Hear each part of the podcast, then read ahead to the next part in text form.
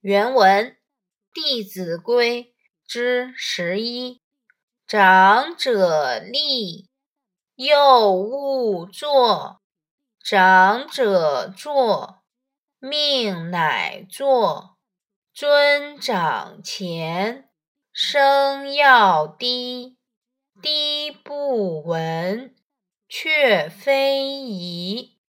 注释：一、命，命令。允许，二乃才，三闻使人听到，四宜适宜合适。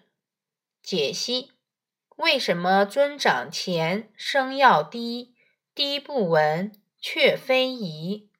这是提醒我们时时要注意别人的感受，在长辈面前讲话。声音太大，必然很刺耳，讲起话来还滔滔不绝，旁边坐的长辈心里一定会觉得很难受、不舒服。所以我们在长辈面前言谈举止要落落大方，要有一种柔和安适的气质。大意：如果长辈还站着，年幼的我们不应先坐下来。如果长辈坐着，允许我们坐下时才可以坐下。